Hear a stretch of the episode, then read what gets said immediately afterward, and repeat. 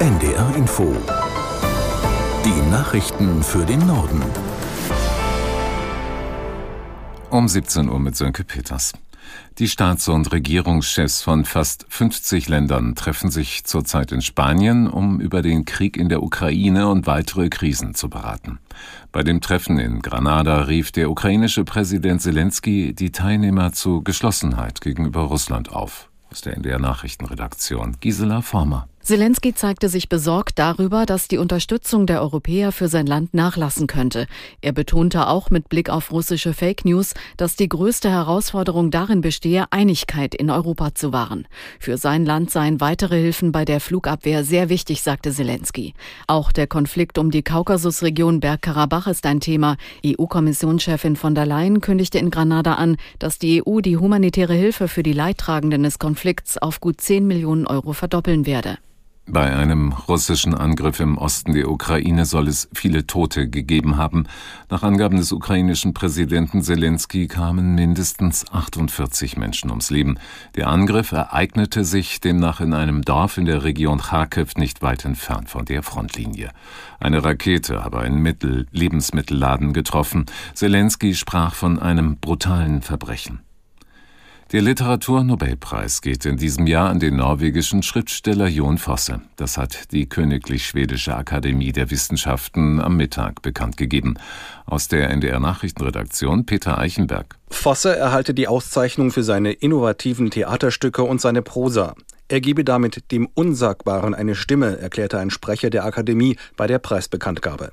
Jon Fosse wurde 1959 geboren. Nachdem er zunächst vor allem Lyrikbände und Romane schrieb, widmete er sich in den vergangenen Jahren überwiegend dem Schauspiel.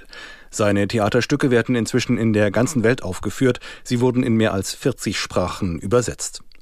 In den vergangenen drei Tagen wurden bereits die aktuellen Nobelpreisträgerinnen und Preisträger in den Kategorien Medizin, Physik und Chemie bekannt gegeben.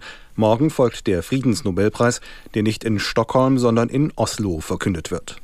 Der als rechtsextrem eingestufte AfD-Politiker Jens Meyer darf nicht wieder als Richter arbeiten.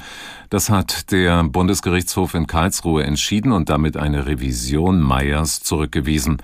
Der 61-Jährige war vorzeitig als Richter in den Ruhestand geschickt worden. Das Leipziger Dienstgericht hatte den Schritt des sächsischen Justizministeriums im vergangenen Jahr schon für zulässig erklärt. Es begründete damals das Urteil damit, dass sich Meyer immer wieder rassistisch und abwertend unter anderem in sozialen Medien geäußert habe.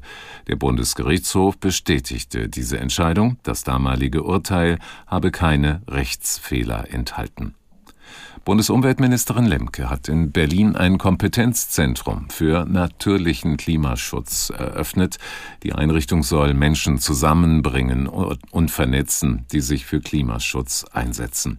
Jan Zimmermann aus Berlin zur Frage, was die Bundesregierung mit dem neuen Kompetenzzentrum konkret erreichen will. Mit dem neuen Kompetenzzentrum in Berlin will Bundesumweltministerin Steffi Lemke vor allem eines erreichen, nämlich, dass ihr Aktionsprogramm Natürlicher Klimaschutz Fahrt aufnimmt und zu vielen Projekten und Maßnahmen führt.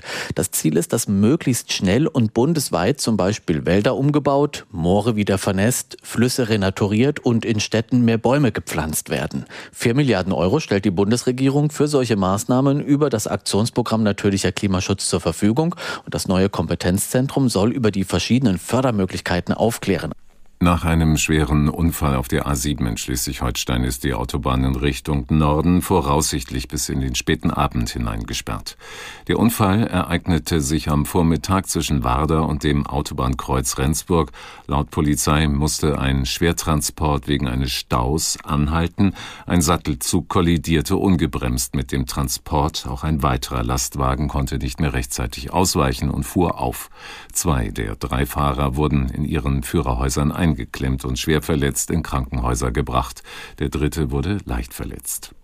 Das waren die Nachrichten.